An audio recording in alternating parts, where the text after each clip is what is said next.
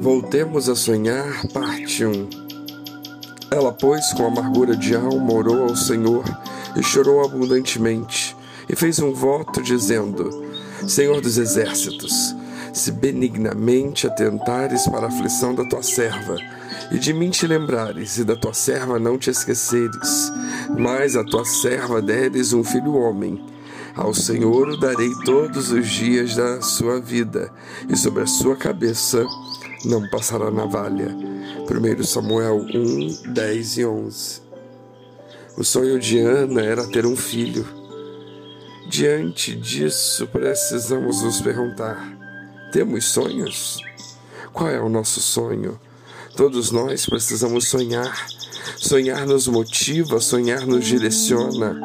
Sonhar faz a vida ter sentido faz a vida ter sabor, nos dá um senso de propósito. Sonhar faz parte da nossa condição humana. Se isso tudo é verdade, por que paramos de sonhar? Talvez alguns de nossos sonhos tenham se perdido ao longo do caminho. Talvez outros sonhos tenham se transformado em pesadelos. Ou, quem sabe, já sepultamos na cova do esquecimento alguns dos nossos melhores sonhos. Até mesmo já desistimos de alguns que durante muitos anos nos mantiveram cheios de esperança. Somos desafiados hoje a resgatar aqueles sonhos que já estão no arquivo morto da nossa história. Somos desafiados a voltar a sonhar. Ana nos ensina princípios para alimentar os nossos sonhos enquanto estamos na sala de espera. Voltemos a sonhar, confiando no agir de Deus. Ana orou vários anos pela sua enfermidade sem ver nenhuma evidência de sua cura. Ela sofreu todo tipo de pressão para desistir de sonhar. Contudo, nem os instruidores de sonhos, nem a aparente demora de Deus esvaziaram o seu coração de esperança. A Bíblia diz que Ana orava e chorava com amargura de alma, pois ela estava profundamente abalada. Mas, mesmo assim, ela confiava que Deus poderia fazer um milagre na sua vida. Vejamos a atitude dela em 1 Samuel 1,10. Ana se levantou aflita e chorando muito, orou a Deus, o Senhor. Não deixemos a chama da esperança apagar-se no nosso coração. Enquanto Ana orava, Deus agia. Deus está agindo enquanto nós o buscamos. Enquanto nós oramos, jejuamos, persistimos.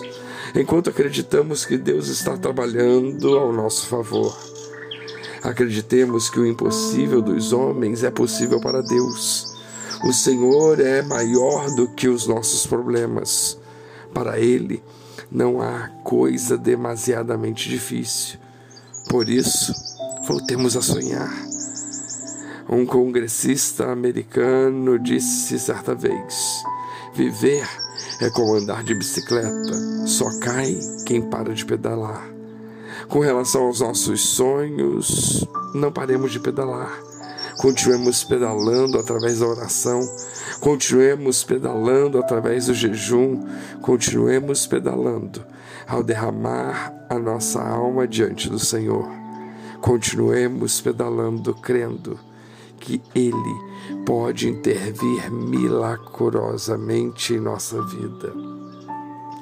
Confiemos no agir de Deus, mesmo quando todas as evidências parecem ser contra nós. Voltemos a sonhar, confiando no agir de Deus. Que Deus nos abençoe.